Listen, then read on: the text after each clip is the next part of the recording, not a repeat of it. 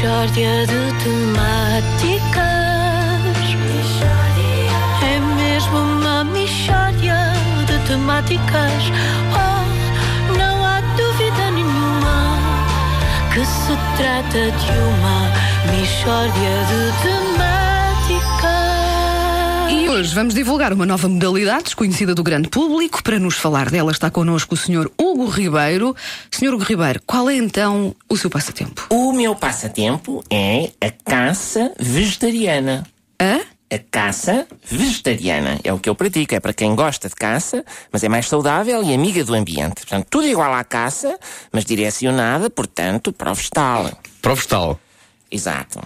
O que é que o senhor caça então? Caço tudo o que houver na horta. Tu, cebola, tomate, pimento, feijão, batata, pepino, tudo. Tudo.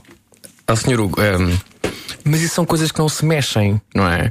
Qual é que é o, o- qual é que é o gozo de as caçar? É, pois. E os elefantes não param quietos, queres ver? Portanto, caçar o vegetal é estúpido. Mas toda a gente achou bonito quando o presidente da Espanha foi caçar o elefante. Foi, foi o rei. Não foi, foi o elefante, que eu estive com atenção às notícias. Se fosse o rei, eu tinha dito: olha, aqui está uma ideia bem gira. Mas não, foi o elefante. Ah, Descreva-nos lá então assim um dia típico na, na caça vegetariana. Bom, olha, eu levanto-me bem cedo, carrego a caçadeira e meto no reboque o faísca, o piloto e o king. Quem são? São os meus coelhos de caça.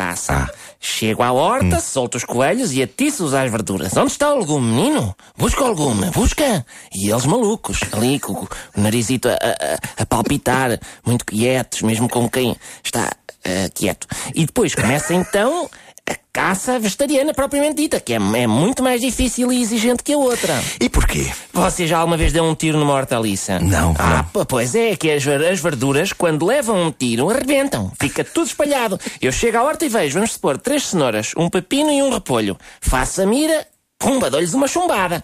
Aquilo arrebenta tudo e eu passo o resto da manhã de rabo para o ar a catar macedónia do chão. Mas, mas vale a pena, porque é uma sensação maravilhosa dar um tiro em, em legumes. Fica um cheirinho a sopa juliana e, e a pessoa sente-se bem, porque caçou o seu próprio vegetal e depois vai para casa comê-lo. Então e é perigosa a caça vege- vegetariana? É um bocadinho, sobretudo por causa dos donos das hortas. Sim, muitos deles têm caçadeiras também. E da polícia, que às vezes não está sensibilizada para esta modalidade. Eu, em março, fui à caça vegetariana e aparece um GNR para me prender. E eu, ao senhor guarda, mas olha que eu tenho licença de caça vegetariana. E diz ele, está bem, mas você acabou de caçar duas saladas mistas na esplanada de um restaurante. Eles arranjam sempre um pormenorzinho para, para nos entalar. É, é só picuinha. De maneiras que fui preso e tive acompanhamento psicológico e tudo, mas, mas atenção, fiquei amigo do psicólogo e ele próprio disse-me: Oh Hugo, não tenhas problemas porque tu não tens nenhuma patologia que esteja tipificada em termos médicos e que precise de tratamento. Tu és só um imbecil, é o que tu és, é um imbecil. Hugo, na, na sua opinião, qual é que é então o próximo passo para a caça vegetariana? Olha, é continuar a divulgar a modalidade. E eu tenho dois sonhos. Um é a Federação Portuguesa de Caça Vegetariana. Estou a reunir assinaturas, mas é complicado porque a maior parte das pessoas que acha isto boa ideia não sabe escrever. E o outro é ir à China, à caça do tofu. O meu sonho é apanhar um tofu. E, e pronto, é assim, a minha viagem de sonho é essa. Ai, que susto!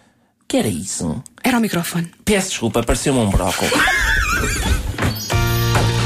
Mishória de temáticas. É mesmo uma mishória de temáticas. Oh, não há dúvida nenhuma que se trata de uma mishória de temáticas. A Mixórdia de Temáticas é uma oferta meu canal. O Ricardo já tem o seu próprio canal. E você e Continente. Não falta o piquenique Continente no dia 16 de junho. Só que foi espetacular. Agora não podes dizer nada. Ah, não? Normalmente a cozinhar. Mas agora teño o meu propio canal no meu, o meu canal.